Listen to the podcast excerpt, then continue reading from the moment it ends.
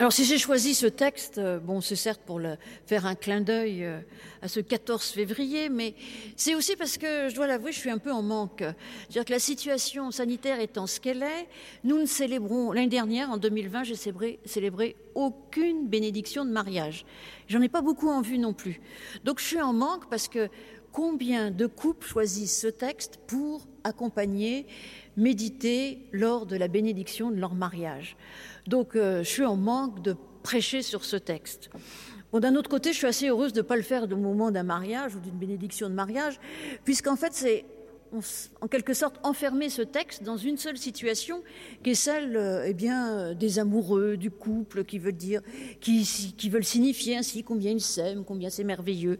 Et tant mieux, parce que ce texte, même s'il n'a pas été écrit pour ça, il dit cela aussi mais j'avais envie de le faire sortir un peu eh bien, de ce contexte, parce que c'est un texte qui s'adresse à nous tout le temps, toujours.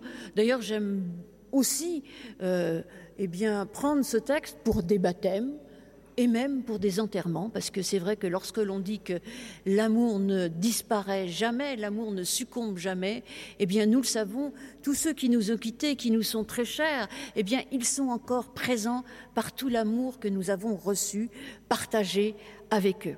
Donc voilà un texte. Alors d'un autre côté, je suis un peu perplexe et même parfois un peu angoissée de prêcher sur ce texte parce que finalement, il parle en lui-même. Vous l'avez entendu, je suis sûre que vous avez déjà compris énormément de choses, probablement pas tous la même chose, mais c'est aussi toute la force des textes bibliques pour nous dire combien l'amour est important. Alors je pourrais m'arrêter là, mais non, je vais continuer. J'oserais pas, mais pourtant des fois, je pense qu'on pourrait aussi donner des textes comme ça. Parce que c'est vrai que ce texte n'a pas été écrit dans un contexte bien particulier et que lorsque Paul s'adresse aux habitants de Corinthe pour dire ce texte, ce n'est certainement pas pour leur demander de s'aimer au moment dans, dans, le couple.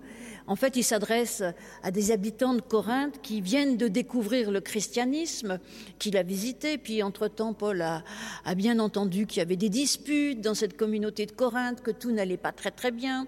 Et en fait, il y a une sorte de compétition vous savez, à Corinthe, on était des champions. On aimait être des athlètes, des champions. C'était merveilleux. Et eh bien, le jour où on est devenu chrétien, eh bien, on était aussi dans une sorte de compétition pour savoir lequel était le meilleur, lequel avait reçu le meilleur don. Est-ce que c'est celui qui parle en langue? Est-ce que c'est celui qui prophétise?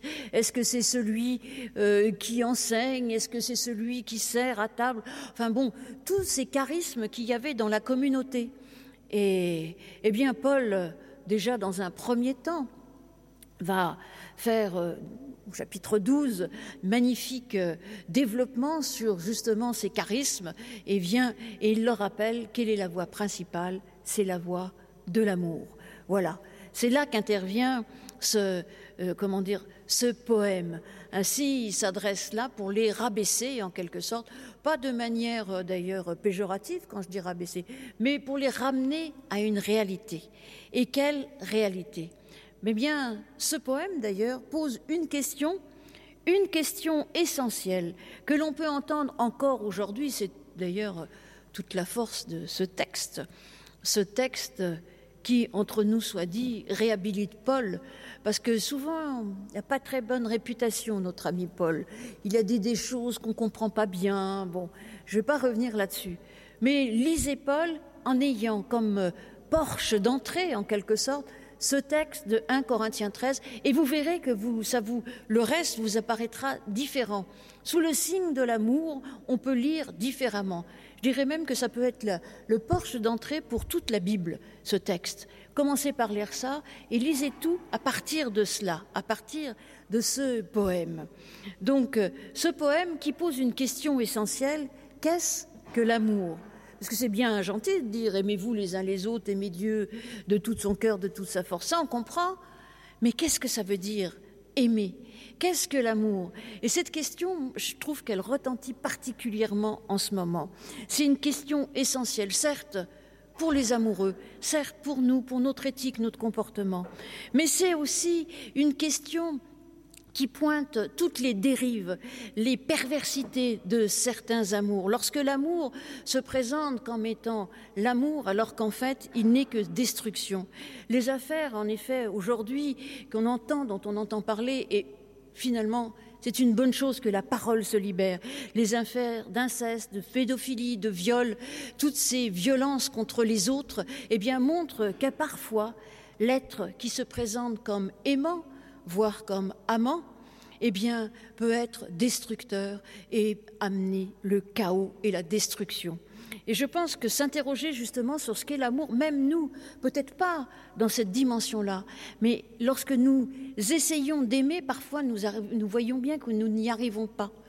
Eh bien, ce texte-là, où, où nous, nous, nous, faisons quelque chose qui finalement va détruire l'autre ou va pas le faire grandir, parce que aimer, c'est aussi être capable de faire grandir l'autre. Eh bien, oui, ce texte est là pour nous accompagner, nous ouvrir un horizon et peut-être nous sortir un peu de cela, nous questionner et faire que nous nous questionnons sans cesse. Qu'est-ce que l'amour? Je ne vais pas vous donner la réponse, c'est à chacun, à chacune de le trouver. Et puis cette question, suivant l'endroit où on est, l'attitude, ce qui, ce qui nous arrive, eh bien, cette question n'a pas toujours la même réponse. Qu'est-ce que l'amour? Qu'est-ce qu'aimer à un moment donné? C'est une question essentielle, donc, et pas que pour les amoureux. Ce qui vient compliquer notre question, c'est d'abord que le verbe aimer en français, il recouvre un champ euh, énorme. Alors on aime le chocolat euh, comme on aime son chat, comme on aime celui pour qui notre cœur bat, euh, pour qui notre estomac est noué. Eh bien, oui, c'est pas tout à fait le même amour. Alors en anglais, n'est-ce pas, puisqu'il y a des, des, jeunes qui parlent anglais, il y a deux verbes pour dire aimer. Il y a le verbe to like et le verbe to love. Et ça, c'est déjà pas mal comme différence. Et en grec, en grec, puisque le Nouveau Testament est, écrit en grec, il y a plusieurs verbes pour dire aimer. Alors en grec classique, il y en a plusieurs encore, j'y reviendrai tout à l'heure. Et en grec du Nouveau Testament, il y a particulièrement deux verbes, le verbe agapao ou le mot agapé. Eh bien, en fait, euh, c'est très intéressant et c'est celui qui est largement employé. Mais dans l'évangile de Jean, et pas que dans le passage que je vous ai lu, Jean, qui pourtant est l'évangile qui chante le plus l'amour, eh bien, Jean utilise deux verbes, à la fois le verbe agapao et le verbe philéo. Et le verbe philéo nous dit l'amour fraternel, l'amour amitié. Et je pense que le fait que Jean décline avec deux verbes différents pour dire la même chose en réalité, ça peut nous orienter aussi. Pourtant, Jean, rappelez-vous, c'est vraiment, si vous voulez savoir ce que c'est l'amour, ne lisez pas que 1 Corinthiens 13, lisez tout l'évangile de Jean et vous verrez, lisez même les autres évangiles. Mais Jean, c'est vraiment l'évangile où le Christ se présente comme l'amour personnifié. Au chapitre 13, qui, chapitre qui ouvre le temps de la passion au moment du dernier pas, lorsqu'il va se mettre à nu pour laver le pied de ses disciples, voilà ce qui nous est dit. Avant la fête de la Pâque, sachant que l'heure était venue pour lui de passer de ce monde au Père, Jésus, qui avait aimé les siens, qui étaient dans le monde, les aima jusqu'au bout. Cet amour jusqu'au bout, jusqu'à la mort. Alors voilà, donc cet évangile qui nous chante l'amour, qui aura qui aura donc euh, ce, cet amour agapé ou bien euh, filia. Finalement, même si les deux se mêlent chez Jean, c'est peut-être, et c'est toujours intéressant de, mettre des synonymes et puis de, des verbes à peu près pour renforcer l'essence. Bon, mais en tout cas, ce verbe agapé en grec classique, il n'existe pas trop en réalité. Mais il a été choisi, probablement de manière assez inspirée et inspirante, par les traducteurs en premier, ceux qui ont traduit l'Ancien Testament, l'Ancien Testament en grec au deuxième ou troisième siècle avant Jésus dans cette Bible dite Bible des Septante pour traduire le mot Chesed. Alors l'amour en plus en, hébreu encore euh, des sens différents, c'est la fidélité puisque le fidèle c'est la même racine, c'est quelque chose de fort, de puissant. C'est en effet, on est très loin que ce soit en grec ou en hébreu d'ailleurs du sentiment amoureux. L'amour c'est tout à fait autre chose. Et Jean donc a fait le choix d'utiliser ces deux verbes, mais peu importe. cette euh, recède a été traduite dans l'Ancien Testament par agapé, que ce soit dans les commandements, euh, puisqu'on ces, versets, on les trouve d'abord dans l'Ancien Testament, aimer Dieu comme son prochain, euh, aimer, Dieu, comme soi, pardon, aimer Dieu de toute sa force et de toute sa pensée et aimer son prochain comme soi-même, que ce soit dans le magnifique livre du Cantique des Cantiques, le bien-aimé, eh bien voilà, on l'aime avec cet amour euh, agapao. D'ailleurs, euh, je suis pas sûre que ça soit très bien traduit parce qu'il y a un autre mot qu'a donné érotique, éros, pour, pour traduire l'amour. Et je pense que la dimension érotique du cantique des cantiques n'est pas forcément traduite. Mais peut-être que dans finalement prendre un verbe qui n'a pas beaucoup d'usage permet d'en amplifier tous les usages. Donc voilà, de toute façon c'est la difficulté des traductions. Donc, mais revenons donc à notre cantique, à notre poème de l'amour ce poème d'amour, Ode à l'amour, hymne à l'amour de Paul. D'abord, lorsqu'on le remet, comme je l'ai fait tout à l'heure, dans son contexte, on peut comprendre ce qui dit quelque chose de plus. Parce que souvent, on a, dit que l'amour, avec euh, ce qui termine euh, le poème, c'est-à-dire la foi, l'espérance et l'amour, sont des vertus. Mais j'aime pas trop le mot de vertu, parce qu'une vertu, ça serait quelque chose qui viendrait de nous. En réalité, si vous entendez bien le contexte dans lequel c'est mis, il s'agit de dons. Et même, je, pourrais presque dire, d'abandon de Dieu. Ces dons, nous, pouvons les faire fructifier parce que Dieu nous les a offerts. C'est Dieu qui nous aime en premier. Tout comme dans l'évangile de Jean dont je parlais tout à l'heure, dans cet échange entre Pierre et, et Jésus, où d'ailleurs les deux verbes sont employés, euh, euh, euh, aimer, et, enfin filia, filia et agapé. Les deux mots en grec sont employés. Eh bien, dans cet échange, en effet, Jésus demande à Pierre s'il l'aime. Mais en premier, qu'est-ce qu'on a dans cet évangile de Jean? On a l'amour dans la figure du disciple bien-aimé, un autre disciple. En effet, c'est le Christ qui a aimé les siens jusqu'au bout. C'est le Christ qui a aimé ce disciple comme il aime les autres et maintenant qui vient demander à Pierre si lui aussi l'aime. Et d'ailleurs, il y a quelques pistes euh, dans ce, dialogue entre Pierre et Jésus. C'est une éthique puisque aimer Jésus, ça a une conséquence et même presque un synonyme, c'est faire paître, donner à manger, prendre soin de ses brebis. Et oui, l'amour, là, est une éthique.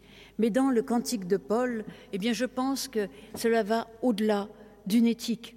Cet, amour que nous recevons, eh bien, il fait des choses en nous absolument extraordinaires. Donc, la foi, l'espérance et l'amour, eh bien, même si vous essayez de les mettre en œuvre dans votre vie, eh bien, ne vous enflez pas d'orgueil parce qu'elles viennent d'abord de Dieu. Sachons les, les recevoir et être reconnaissants. Et sachons aussi les mettre en œuvre après, cet amour que l'on reçoit, cet amour que l'on donne ensuite. Et puis pour comprendre ce poème, je voudrais dire qu'il est complètement inutile.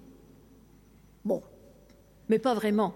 Mais il est inutile si on lit le texte si vous prenez le chapitre 12, la fin du chapitre 12, qui rappelle les charismes, puisque après avoir décrit euh, euh, la communauté comme le corps du Christ, avec euh, les jambes, les yeux, les oreilles, etc., etc., il dit, Jésus, Paul leur dit, vous êtes le corps du Christ et vous êtes ses membres, chacun pour sa part.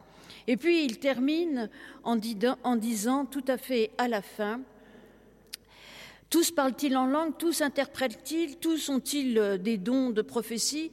Aspirez aux dons les meilleurs, je vais encore vous montrer une voie par excellence. Et là, il y a ce poème qui vient interrompre une sorte de discours argumentatif. Et puis en 14, on reprend, et s'il n'y avait pas le poème entre les deux, on pourrait continuer. Rechercher l'amour, aspirer aussi aux dons spirituels, mais surtout à celui de prophétie, bon, etc., etc. Donc, euh, et ce poème, il vient là rompre quelque chose, mais justement pour chanter l'amour. Parce que la question qu'est-ce que l'amour ne peut être, on ne peut répondre que par la poésie. Parce que l'amour, ça chante, l'amour, ça se vit, mais aucun discours argumentatif, à mon avis, ne peut dire ce qu'est aimer et ce qu'est l'amour. Seul, certainement, la poésie, mais aussi notre attitude, notre manière de vivre, d'échanger, peuvent dire et interpréter l'amour. Donc, vous pouvez lire, sauter le chapitre 13. J'ai dit qu'il servait à rien, mais pourtant non. Il est essentiel. Et c'est ça toute la force de Paul, de mêler le poème, la poésie, avec un discours euh, finalement rhétorique, argumentatif, euh, bon, qui est certes très intéressant, mais qui pourrait être un peu ennuyeux. Hop, d'un seul coup, il y a une ouverture extraordinaire. Donc ça, c'est quelque chose vraiment que l'on peut entendre. Ensuite, bien qu'étant un poème, il y a une vraie construction, une vraie construction presque en trois parties, hein, je dirais. D'ailleurs, c'est intéressant parce que la première partie commence en je. Il y a une espèce d'implication, comme un dialogue, ou, en tout cas un appel à l'autre. Paul, en je, appelle l'amour agapé. Bon, c'est un jeu masculin et un agapé féminine. Bon, alors certes, on pourrait. Euh, je pense que ça a quand même un peu d'importance. D'ailleurs, agapé, au départ, ça a été traduit par charité. Alors aujourd'hui, c'est un peu désuet. Dans nos anciennes Bibles, si vous lisez, euh, je pense que la seconde, la première est marquée charité, et depuis les années 70-80, on a transformé en amour, ce qui est plus juste. Mais en même temps, cette charité, elle a quelque chose de fort, et on pourrait redécouvrir toute l'importance de cette charité qui vient en fait renforcer, pourquoi pas, ce mot d'amour. Il s'implique en je, comme si c'est presque, moi quand j'ai lu ça euh, récemment, j'ai pensé en fait, vous savez, au dialogue, enfin, dans le cantique des cantiques. Lorsque le bien-aimé appelle sa bien-aimée ou lorsque la bien-aimée appelle son bien-aimé, il y a quelque chose là-dedans, comme si Paul appelait l'amour en disant moi, je ne suis rien. Sans toi, je ne suis rien. Donc on peut se poser la question, déjà un monde sans amour. Imaginez une seconde un monde sans amour. Et imaginez que serions-nous sans amour? Peut-être que nous n'avons pas toujours reçu l'amour que nous aurions voulu, l'amour tel que... Mais en tout cas, le peu d'amour même, même un tout petit peu d'amour peut transformer une existence. Donc il y a cette espèce de de dialogue, d'appel à l'amour de Paul en disant Sans toi, je ne suis rien, rien et encore rien. Et puis après, il y a l'entrée en scène, en quelque sorte, de cet amour. Cet amour qui commence positivement, puis après, on nous dit tout ce qu'il n'est pas. C'est vrai que parfois, pour définir quelque chose, c'est bien de savoir ce qu'il n'est pas. Et ça, c'est important. Mais ça se termine de, à nouveau, de manière à nouveau positive en disant que l'amour eh bien, est du côté de la vérité. Parfois, et que cet amour, cet amour de Dieu inconditionnel, eh bien, peut aussi transcendre nos amours, transcendre toutes nos amours humaines, toujours limitées, toujours maladroites, toujours inquiètes, souvent bien trop conditionnel. Cet amour de Dieu pour nous nous ouvre à la vérité. Et enfin, à la fin, nous pouvons entendre qu'il faut consentir à aimer et que consentir à aimer, c'est entrer dans le temps, mais pas n'importe quel temps. Parce que ce texte n'a aucun repère euh, d'espace. On parle toujours de, de spatio-temporel. En spatial, il n'y a rien.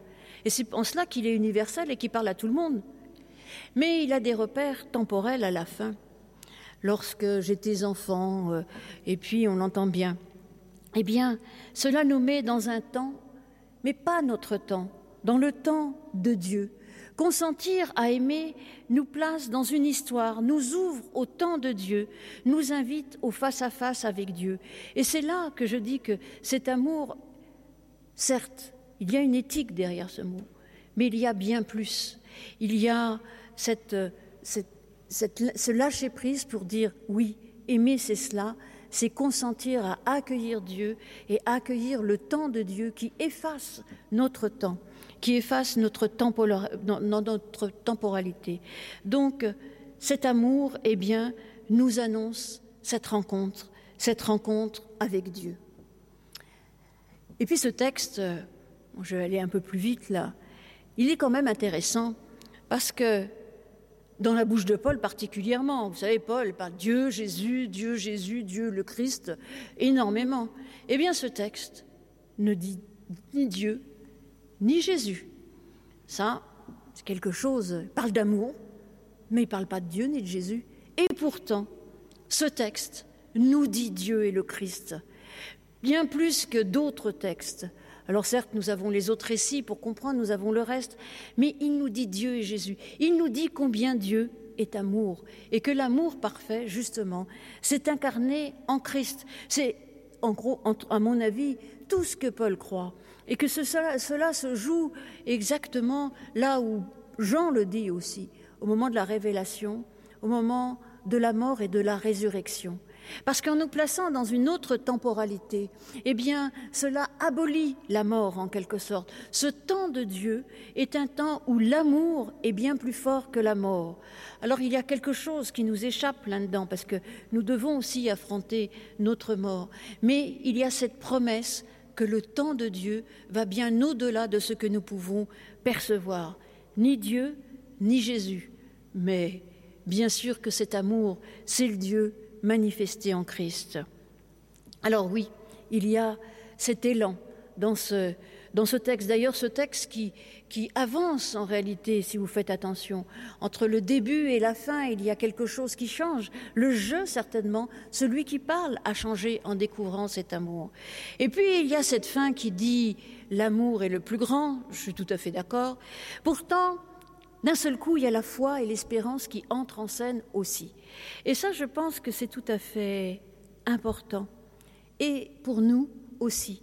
Parce que les conjugue, en fait, ensemble. La foi, l'espérance et l'amour. Parce qu'à mon avis, il n'y a pas d'amour sans foi, sans espérance. Il n'y a pas de foi sans amour et sans espérance. Et il n'y a pas d'espérance sans foi et sans amour. Et là, je reviendrai à cet élan amoureux, justement, que peuvent avoir les jeunes mariés. Parce que lorsque, et même, j'espère, après, dans le couple aussi, parce que lorsque l'on aime quelqu'un, on croit en lui, on espère en lui, on espère bien que lui et avec lui, nous allons pouvoir nous dépasser. Nous avons cette espérance et cette foi en lui. Parce que si on ne croit pas en l'autre, eh bien, on va chercher à savoir tout sur l'autre. C'est la jalousie qui intervient. Et alors là, plus d'amour, à mon avis. La jalousie, ça ne fait pas partie de l'amour. Et si on n'espère pas en l'autre, eh bien, on va finir par le mépriser. Et ça aussi, eh bien, ce n'est plus de l'amour. La foi, l'espérance et l'amour se conjuguent ensemble, presque comme des synonymes. Eh bien, Paul est venu nous rajouter ces quelques mots pour nous dire ce qu'est l'amour. Mais tout à l'heure, et je voudrais terminer là-dessus finalement, je disais qu'il existait des amours pervers qui se présentaient comme amour, mais qui en réalité étaient tout le contraire. Et tout le contraire de l'amour, tout à l'heure je disais que c'était bien aussi de savoir le contraire des choses, eh bien c'est le chaos, c'est la destruction.